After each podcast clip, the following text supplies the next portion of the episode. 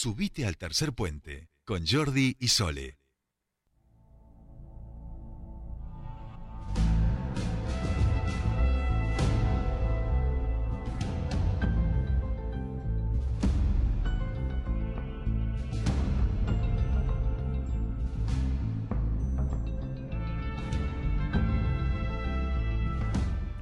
Bien, ya estamos aquí eh, escuchando, creo yo, por última vez. Creo, por este año al menos. Por este año, eh, la, la- la despedimos con nuestro amigo Lace de Paniceres. La, 2023. por lo menos, sí. No, yo no descartaría que en noviembre y diciembre de 2022 haya interna del Movimiento Popular Neuquino. Ah, Eh, Esto me parece que es así, pero nosotros de momento, última vez que usamos la cortina de House of Cards en este año electoral que nos ha tenido en tres ocasiones este, discutiendo sobre procesos electorales. Y en esas ocasiones siempre hemos hablado con nuestro querido Lace Paniceres de Estudio Par Consultora eh, para hacer un poco de análisis, que es lo que también nos interesa del día post-electoral. Y como siempre, estamos en comunicación con él y ya lo saludamos. Lace, muy buenas tardes, te saludan Sol y Jordi. Bienvenido a Tercer Puente.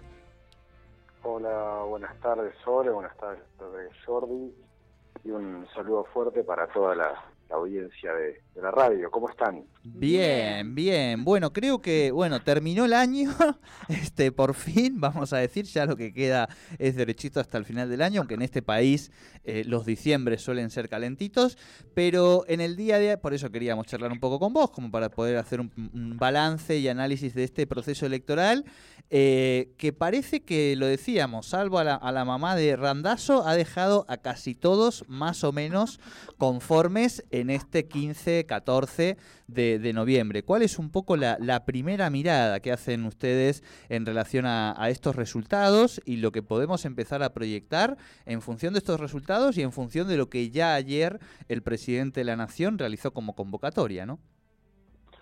Eh, bueno, lo primero que puedo decir es que, como decía un, un- filósofo de las carreras como Dominic Toretto de la saga Rápido y Furioso, no importa si es por mucho o por poco, ganar es ganar.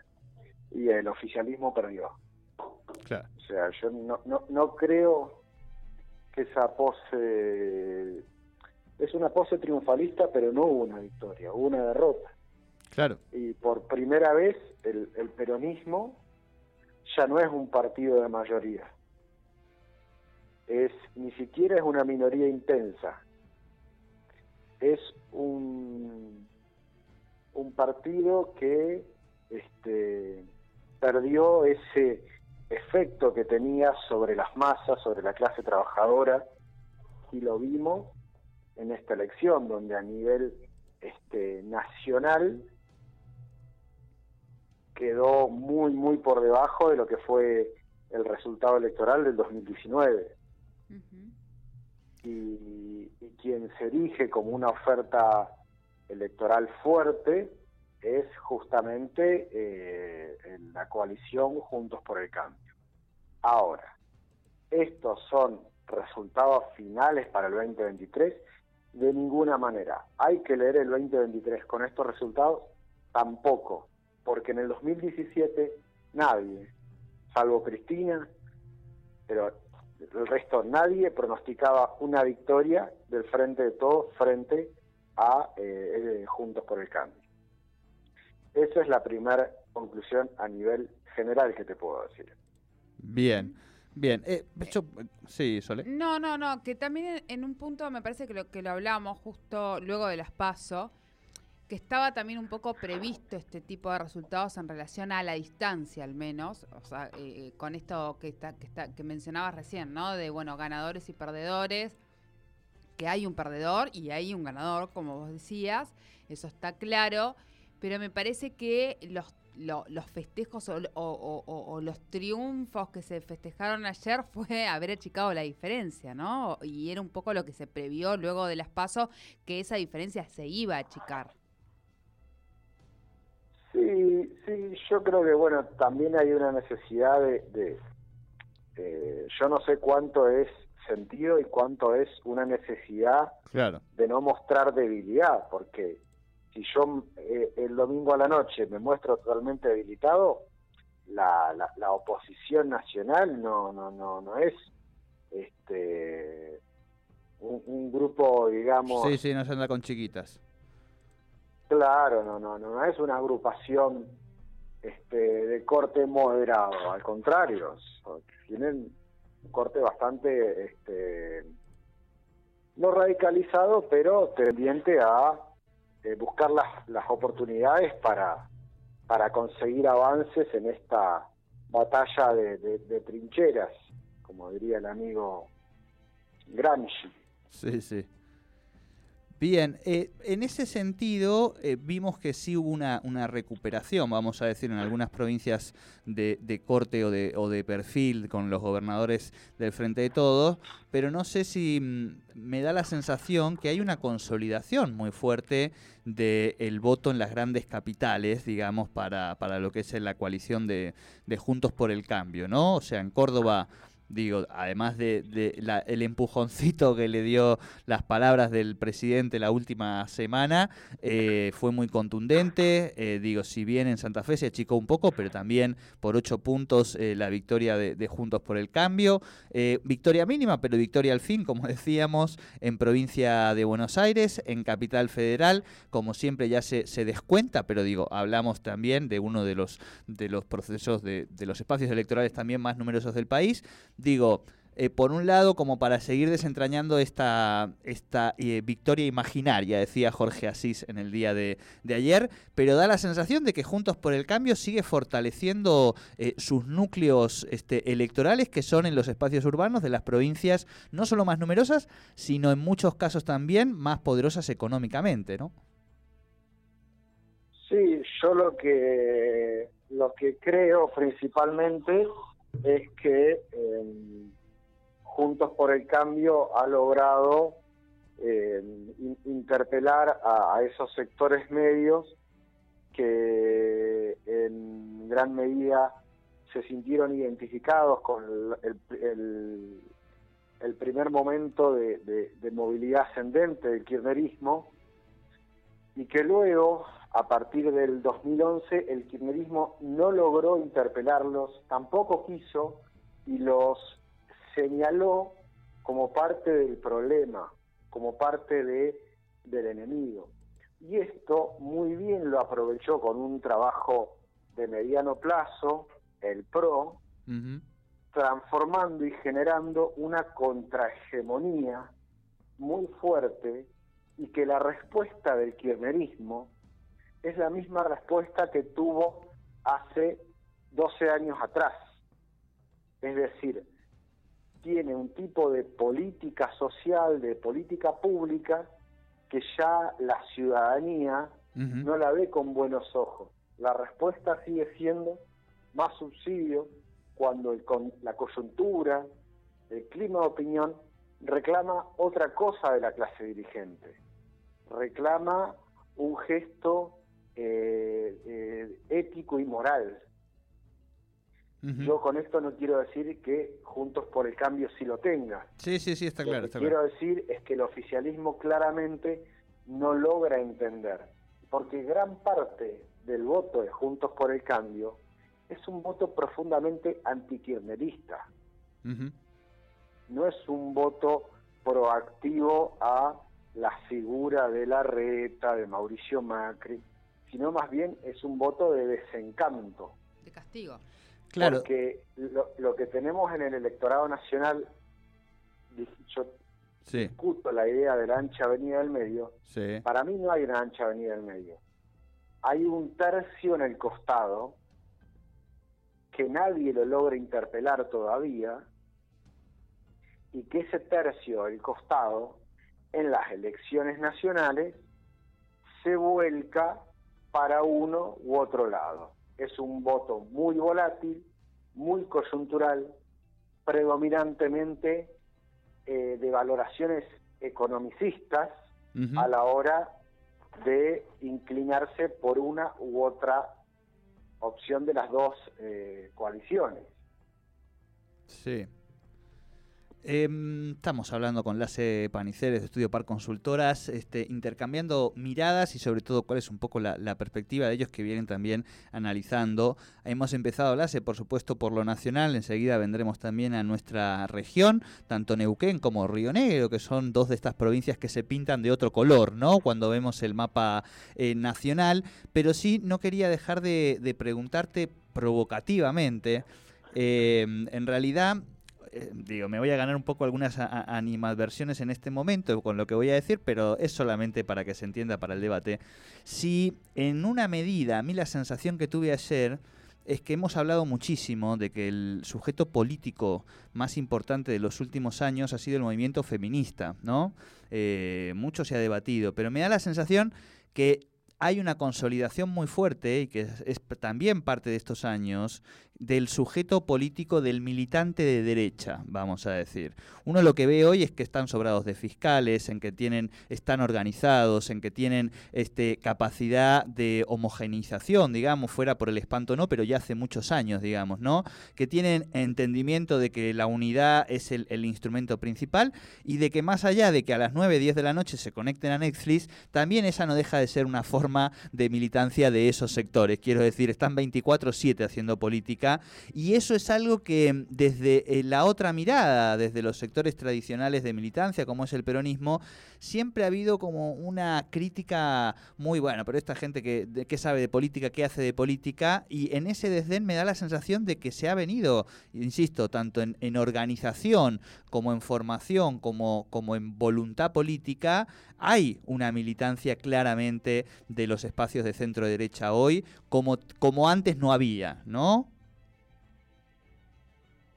Eh, yo creo que lo, principal es que la coalición de Juntos por el Cambio no es una coalición eh, homogénea, es altamente heterogénea. Entonces, simplificar con que es un espacio de derecha, derecha, es una simplificación un tanto Porque también hay espacios muy fuertes de centro derecha y derecha en el frente de todos. Es decir, vos planteabas el tema del feminismo, vos tenés sectores claramente antifeministas en el frente de todos. No, por supuesto, pero digo, si tenemos que pensar en... Depende con qué categorías ¿no? las pensemos, pero me da la sensación que en, términos de comunicación hablamos de dos grandes coaliciones, una más de centro-derecha que representa determinados intereses y otra que representa más de centro-izquierda, aunque bueno, sí, es verdad que peronismo por ahí es difícil esa etiqueta, pero para que se entienda de última, ¿no? Yo, creo que em, también ahí hay una cuestión que yo la discuto yo no encasillaría al frente de todos como un partido de centro izquierda. Yo te diría que es un partido de centro, altamente moderado, que perdió toda esa idea eh, rupturista de, desbalancear eh, los esquemas de poder concentrado, y es lo que en gran medida, gran parte de, quienes este, veían al movimiento peronista como un movimiento eh, que, iba ampliando derechos, eh, este, este peronismo tardío del frente de todos claramente no ha logrado, salvo este, un derecho liberal que históricamente nunca estuvo asociado al peronismo, los derechos liberales no están asociados al peronismo, como es el, este, la, la, legalización de la interrupción voluntaria del embarazo, salvo eso no ha habido otro ejemplo de, ampliación de derechos y tampoco ha habido una orientación clara de, la narrativa del gobierno, porque el presidente en gran parte ha concentrado toda la narrativa y ha generado momentos de, de, confusión semanal en cuanto a, sus furcios y detrás no hay una gestión eficiente que respalde o atenue eh, los furcios presidenciales. Y claramente, a diferencia de cualquier otro momento en el peronismo nacional, hay un doble comando. Y eso se lo dice la oposición y lo dice el oficialismo. Y eso genera problemas en la gestión de los problemas ciudadanos. Porque acá vemos claramente que un doble comando en una situación de un país pobre, lo que termina siendo, al final del día, es no generando políticas públicas y haciendo que eh, la ciudadanía esté un poquito más peor, contrariando el eslogan del Frente de Todos, ¿no? Claro, claro.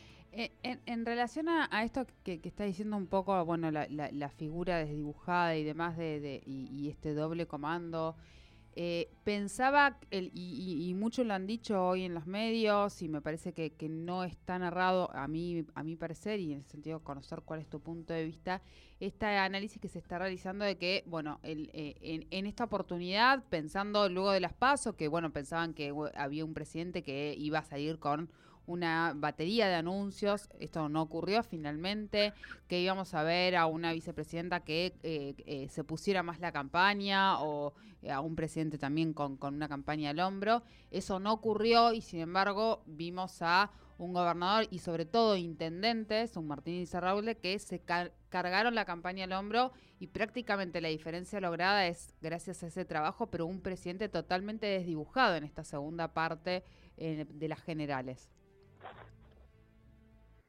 Eh, sí, eh, creo que bueno, también eso ha sido parte del armado, sacarlo del centro de la campaña, teniendo en cuenta que, hablando mal y pronto, cada vez que hablaba...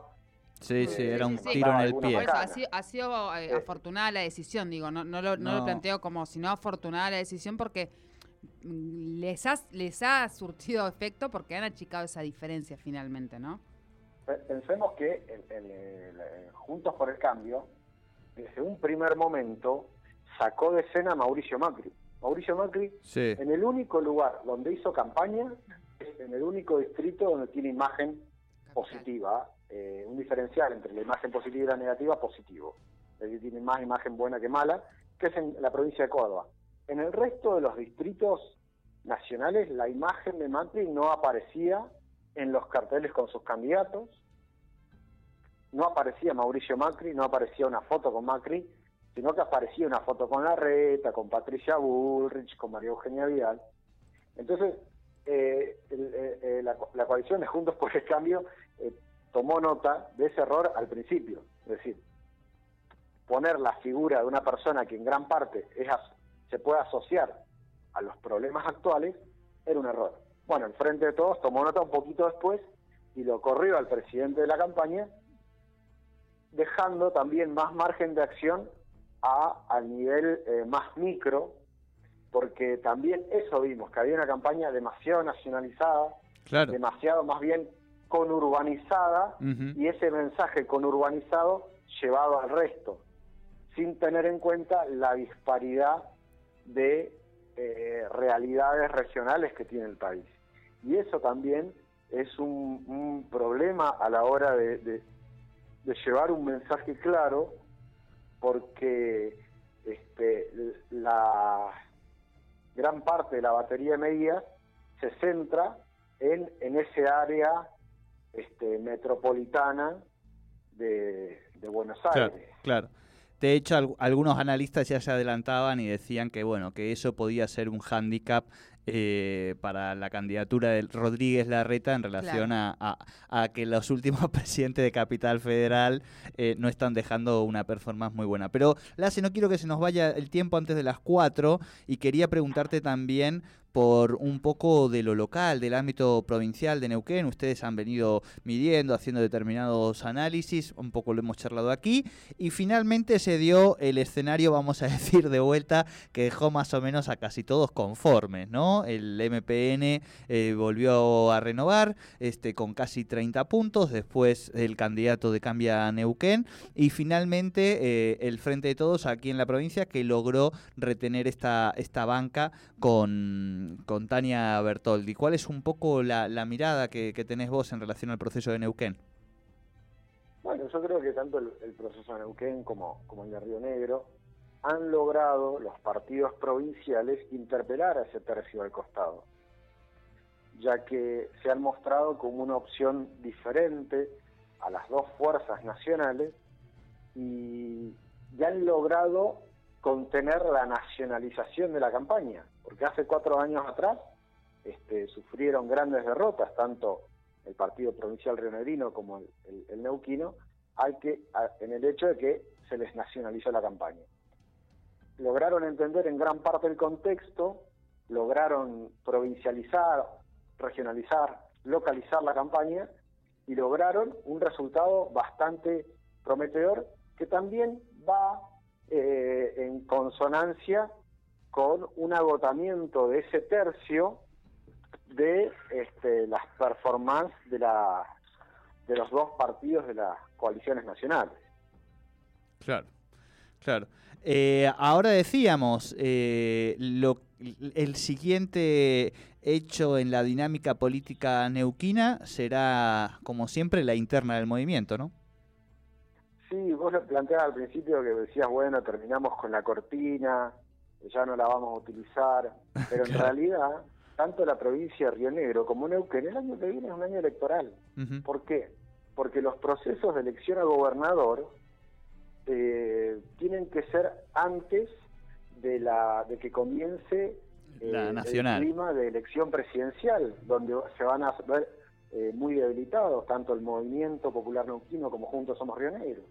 Entonces la campaña, eh, el, camino a, a, la, a la provincial de estas dos provincias arranca en, marzo del año que viene, midiendo candidatos, preparando candidatos, el MPN con esa dinámica de elegir autoridades, que en gran parte de la elección de autoridades determina la interna, y esa interna tiene que tener un plazo mínimo para la, campaña a, gobernador y esa campaña de gobernador va a ser muy similar a la, de, a la, de hace cuatro años, no en el resultado, sino en el tiempo. Va a ser una elección que va a ser entre marzo y principios de mayo, no se va a extender más de eso, porque el proceso de nacionalización se los puede comer a estos partidos.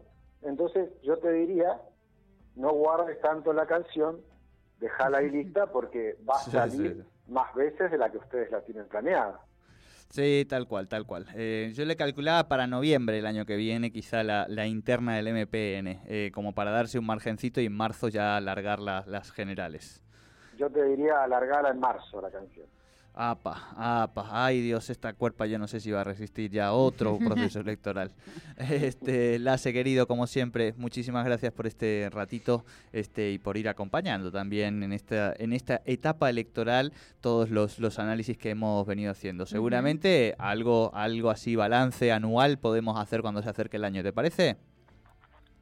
Absolutamente, absolutamente. Y si se puede hacer en el piso. Va. Esa. Mirá, esa es un poco la idea ¿eh? de diciembre, a ir haciendo como un diciembre de, cierres de balances, pero con pisos, picaditas, ese tipo de cosas.